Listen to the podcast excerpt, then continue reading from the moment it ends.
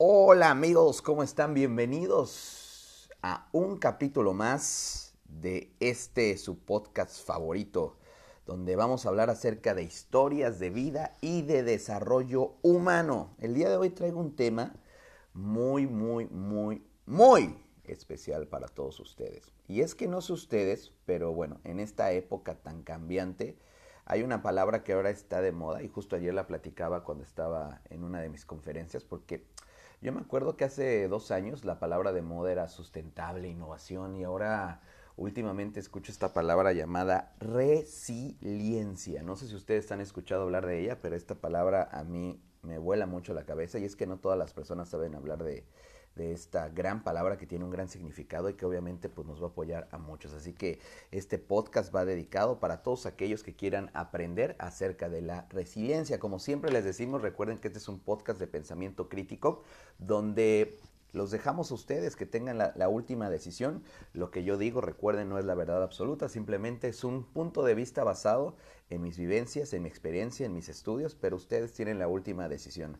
Así que bienvenidos y vamos a darle la vuelta al mundo en este mundo tan increíble del desarrollo humano, visto desde otra plataforma. Así que vamos a empezar con este tema llamado resiliencia. Cuando te hablan de resiliencia, ¿qué te viene a tu cabeza? Eh, no sé, unos dicen que es sobresalir a pesar de los problemas, otros dicen que es ser fuertes, otros dicen que es eh, enfrentarte a las adversidades. Sin embargo, la resiliencia tiene muchos significados y yo creo que todos los significados este, son poderosos. Sin embargo, vamos a poner en contexto esta parte de resiliencia y te voy a platicar con un poquito de historia. Eh, este Víctor Emil Frank, no sé si ustedes han escuchado acerca de ese neurólogo y psiquiátrica austriaco, que fue un sobreviviente del holocausto. Este Frank fue el fundador de la logoterapia, que es, un, es, que es una forma de análisis existencial. Eh, bueno, él de alguna otra forma en su bestseller, no sé si lo han leído, y si no lo han leído, vayan y cómprenlo ya ese libro, el libro de El hombre en busca de sentido, donde él narra sus experiencias de cómo él, siendo un recluso en un campo de concentración, lo llevó a descubrir la importancia de encontrar significado en todas las formas de la existencia, incluso en las más brutales, o sea, y ya más adelante hablaremos un poquito de él. Sin embargo, este Frank se convirtió en una de las figuras claves de la terapia existencial y una importante figura en la que hoy muchos psicólogos humanistas se inspiran en él para poder dar sus terapias. Entonces, bueno, yo creo que este libro es un must que todo mundo debe tener en su biblioteca y que deben leer porque la verdad que está muy, muy, muy impresionante. Entonces, quiero empezar con una frase de él porque creo que esto es algo bien importante antes de que empecemos a hablar más a fondo acerca de la resiliencia. Él dice algo acerca que acerca del propósito, porque cuántas veces nos hemos cachado nosotros que no tenemos un propósito, que no tenemos un para qué, o a veces la vida se nos hace un poco insoportable, pues bueno, tenemos una frase de él que me encanta y que se las quiero compartir a ustedes, que a mí en lo particular me voló la cabeza por completo, donde dice, la vida nunca se vuelve insoportable por las circunstancias, sino solo por la falta de significado y propósito. ¡Wow, wow, wow, wow! O sea, de verdad, qué frase, y se las voy a volver a repetir si me lo permiten, es la vida nunca se vuelve insoportable por las circunstancias, sino solo por la falta de significado y propósito. Y es que es cierto, yo no niego que las circunstancias las cuales tú en este momento estás pasando, tú que me estás escuchando estés pasando, porque todos tenemos circunstancias y claro que tenemos momentos difíciles en la vida donde queremos tirar la toalla, lo cual es completamente válido. Sin embargo, quiero que te pongas a analizar esta frase porque exactamente ¿Cuántas veces quizás las circunstancias se te han hecho más grandes por la falta de significado y propósito? De ahí es donde debes entender esta parte. La vida nunca se vuelve insoportable por las circunstancias, pero cuando encuentras un significado y un propósito, creo que las circunstancias pueden ser abatidas a través de la inteligencia emocional. Así que vamos a dar un viaje por la resiliencia. Ahora, ¿qué es la resiliencia y qué son las personas resilientes? Te estarás preguntando, Héctor, dímelo ya. Bueno, no te preocupes, ahorita te lo digo. Una persona resiliente es aquella persona que se enfrenta a las adversidades y circunstancias de la vida apoyándose de sus fortalezas. Puede ser desde una pequeña pérdida hasta un grande trauma. Y esta parte es bien importante que nos detengamos porque, ojo, yo sé que muchas personas que están escuchando van a decir, Héctor, pero es que yo no te he tenido traumas en mi vida. Vuelvo a lo mismo, puede ser una pequeña pérdida o un grande trauma. Aunque en mi punto de vista, donde ya llevo más de 10 años trabajando con seres humanos, te puedo decir que todas las personas tenemos alguna historia o alguna experiencia que nos ha causado, que nos ha marcado dolor y que hemos tenido que sacar avante esta palabra llamada resiliente. Y obviamente me gusta mucho a mí porque habla acerca de cómo salir adelante y cómo enfrentar esas adversidades a través de nuestras fortalezas y de nuestros talentos, porque esa parte también es importante. ¿Cuántas veces como seres humanos nos hemos olvidado de nuestros talentos? ¿Cuántas veces como seres humanos nos hemos olvidado de nuestras fortalezas? Y muchas veces, vuelvo a lo mismo, y ayer, lo ponía en una de mis frases en Facebook, ¿cuántas veces eh, cuando más jodidos estamos es cuando más nos maltratamos? Fíjate cómo somos mentalmente. Cuando peor estamos es cuando más le damos este, cuando más le ponemos limón a la herida y es cuando más nos lastimamos. Entonces, esta parte es bien importante porque la resiliencia, déjame decirte, mi querido amigo, va a hacer la gran diferencia en este mundo, en este 2020 y en adelante, va a ser la clave para que tú puedas salir adelante y es una de las claves de la inteligencia emocional que hoy en día todo mundo debe de tener como canasta básica, es decir, huevos, pan y resiliencia.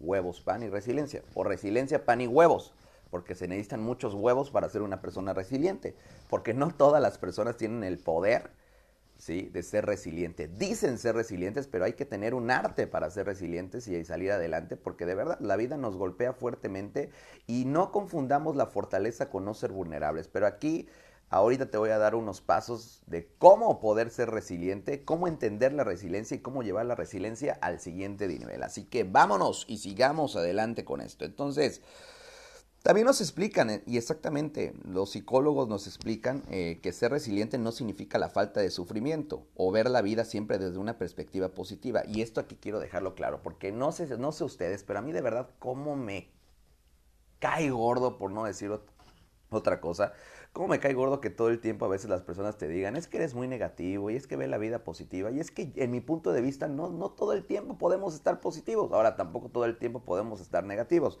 Aunque aquí te lo dice un amargólogo 100%, porque sí, aquí puedo expresarme y en el podcast para eso es.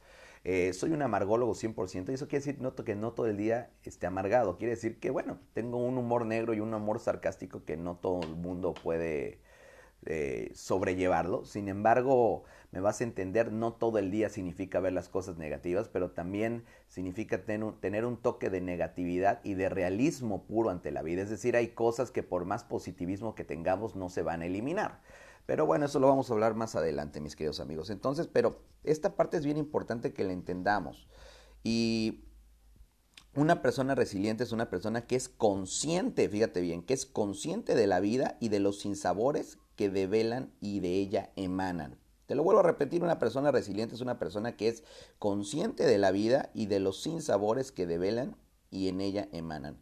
Hay que entender que el paradigma que la sociedad nos ha impuesto, porque la sociedad siempre nos impone paradigmas acerca de la felicidad, podemos interpretarlo desde otra perspectiva, porque igual esas películas de ve y busca la felicidad y todo debe de ser felicidad, yo creo que son paradigmas que nos tienen todo el tiempo eh, tratando como burritos tratando de alcanzar la zanahoria. Es decir, somos un burrito, nos ponen una zanahoria al frente y la zanahoria es la felicidad donde vamos dándole pequeñas mordidas y esas pequeñas mordidas nos van dando pequeñas dosis de felicidad. Ese es mi punto de vista.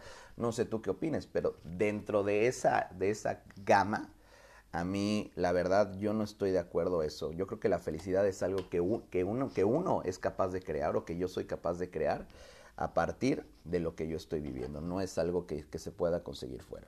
Entonces, ser resiliente o emocionalmente fuerte, según la religión budista, también quiero basarme en esta parte, dicen ellos, la religión budista, no se trata de estar contento siempre, sino de mantener un nivel estable de estado de ánimo. Es decir, como dice, te lo vuelvo a repetir, es decir, tener un equilibrio de tus emociones. Eso, esa, esa parte me suena más chévere, no sé a ti.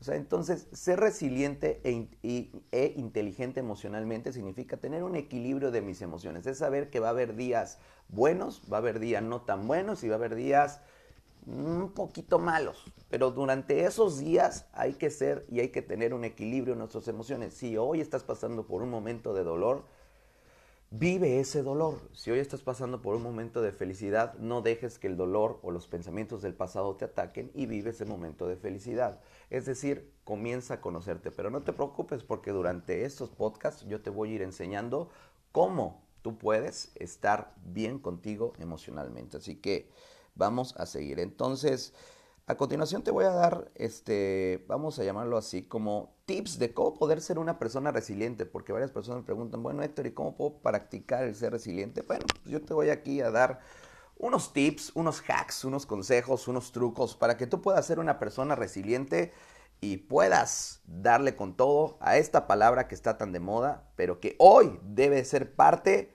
vuelvo a lo mismo, de tu canasta básica. Así que, número uno que quiero decirte es, sé flexible con lo que la vida te manda, porque cuántas veces conocemos personas que no son flexibles con lo que la vida les manda. Y es que creo que hoy en este 2020 a todos nos han enseñado que la vida debemos ser flexibles con lo que la vida te manda. O sea, creo que antes, no sé, al menos puedo hablar por mí mismo. Eh, en el 2018, 2019, creía haberlo, haber controlado todo. Decía, tenía mi vida controlada, al menos mi vida. Pero hoy me di cuenta que no, la verdad la vida no la tengo controlada y nos sacan, boom, y nos dan un, giro de 180 grados. Entonces aprendí este 2020 este, a ser resiliente, a ser este, flexible ante las situaciones de la vida. Y, y, esa parte es importante, ser flexible con lo que la vida demanda. Y ser flexible es, por favor, no seas de las personas que tienen en su cabeza que sus sueños son inamovibles. Porque cuántas personas escuchamos, es que mis sueños son inamovibles, es que mis metas son inamovibles. Señores, te diste cuenta y muchos de ustedes se pudieron dar cuenta que este 2020 la mayoría de tus sueños y la mayoría de nosotros tuvimos que mandar a nuestros sueños a descansar por un rato y si no a descansar por un rato nuestros sueños tuvieron que tomar otra ruta, otra dirección, tuvieron que tocar otras puertas, no sé, pero nuestros sueños tuvieron que abrirse espacio a otras cosas. Ahora muchas personas se quedaron estancadas porque exactamente no fueron flexibles, porque siguen pensando que sus sueños son inamovibles, así que entonces pues se quedaron ahí estancados. Así que de alguna otra forma, por favor, ábrete a las posibilidades y sé flexible. Siguiente, y aquí hay una, una, parte bien importante que se llama hecho versus interpretación. Esta parte te la voy a explicar de una manera muy rápida para todas las personas que me están escuchando, porque bueno, es una, es una teoría bastante interesante, pero creo que de ahí podemos empezar a sacar muchas cosas. La teoría dice que el problema de los seres humanos no son los hechos, es decir, no es lo que ocurre en nuestra vida, sino la manera en cómo interpretamos cada hecho. ¿Cómo podemos explicar esto? Simplemente quiero que en este momento te visualices. Afuera de tu casa acaba de ocurrir un accidente, dos automóviles chocan y en ese choque, ¿sí? Este, veamos, ¿cuál es el hecho? Que hubo un choque. Ahora, ¿cuál va a ser la interpretación?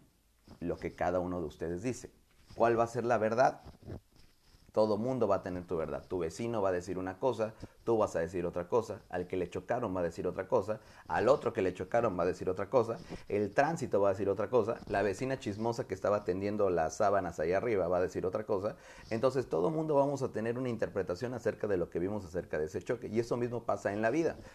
En la vida pasa que todo el mundo tenemos una interpretación distinta acerca de los hechos que nos pasan. Entonces el problema no son los hechos, porque todos los seres humanos, y te lo vuelvo a platicar, la mayoría de nosotros sufrimos por la mayoría de las cosas, simplemente que esas cosas se cambian de nombre, se cambian de personas, se cambian de países, pero siguen siendo las mismas cosas, inseguridades, escasez, miedos, etcétera. Pero eso lo podemos hablar en otro podcast si tú quieres.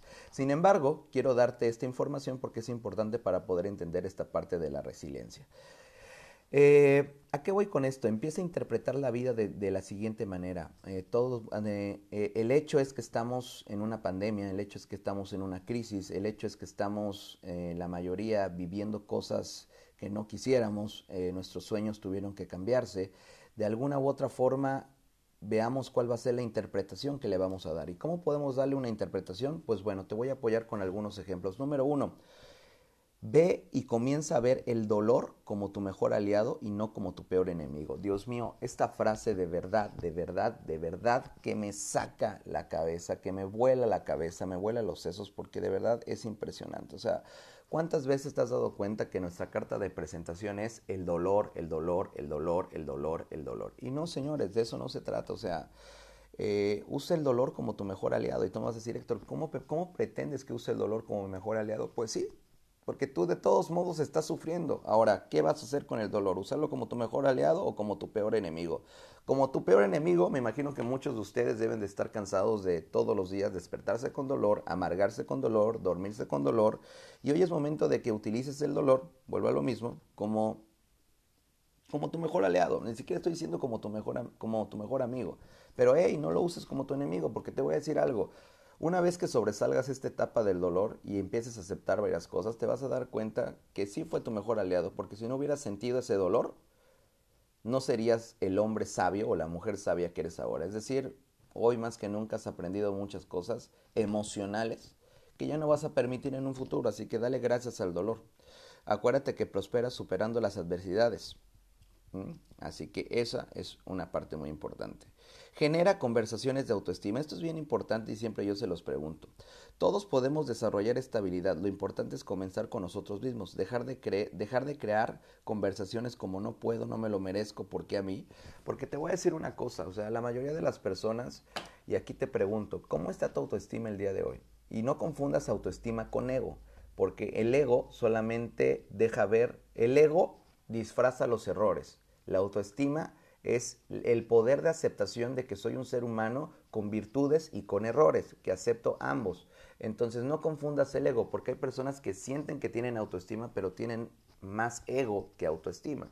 Entonces generar conversaciones de autoestima es aceptarte tal cual como eres emocionalmente e incluso físicamente, pero ahorita vamos a hablar más de lo emocional.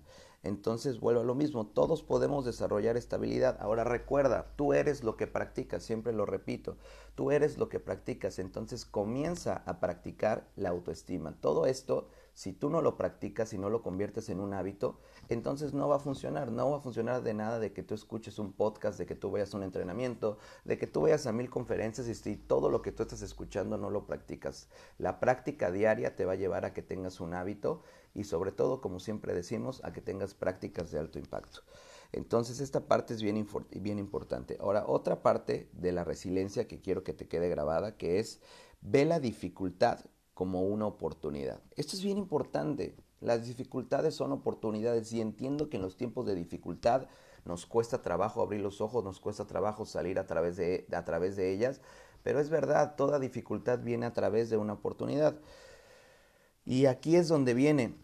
Requieres tener un principio de aceptación, aceptar dónde estás, aceptar que quizás perdiste, aceptar que quizás te rendiste, aceptar que quizás se fue, aceptar que ya no es para ti, aceptar que que en este momento estás quebrado, aceptar que en este momento estás triste, aceptación, la aceptación es algo bien, bien importante y, y, bueno, es, es muy, muy importante que tengas esto en claro, acepta las cosas tal cual como son y ten este principio de aceptación. ¿Qué hay que aceptar? Bueno, número uno, el dolor es inevitable y el sufrir es opcional. Esto es una frase que quizás ya te la sabes, pero vuelvo a lo mismo. Aquí no importa lo que sepas, importa lo que aplicas. Entonces, el dolor es inevitable y el sufrir es opcional. Esta parte es bien, bien importante. ¿Cuánto tiempo tú vas a decidir sufrir? Esa opción lo tienes para ti. El dolor jamás vas a dejar de sufrir, somos seres humanos. Aceptar lo que está sucediendo y lo que va a ocurrir desde una perspectiva madura y, coma, responsable. Esta parte es bien importante. O sea, hay que aceptar las cosas que están sucediendo en tu vida acéptalo, lo vuelvo a decir, tienes que sentarte a mirar qué cosas están funcionando en mi vida y qué cosas no están funcionando en mi vida, qué cosas le voy a, voy a seguir adelante, qué cosas no voy a seguir adelante. Un ejemplo de ellos eh, puede ser también, y no vuelvo a lo mismo, no nada más estoy hablando, cuando hablamos de emocional a veces las personas piensan que solamente es hablar de familia, hablar de amor, hablar de... No, también es hablar de negocios. Hey, invertiste en algo que no te funciona y te vieron la cara, acéptalo, ya perdiste ese dinero eh, no te funcionó el negocio, no te funcionaron tus socios, no te funcionó esto, porque incluso hoy los mejores CEOs, déjate platico, están hablando de tener empresas resilientes.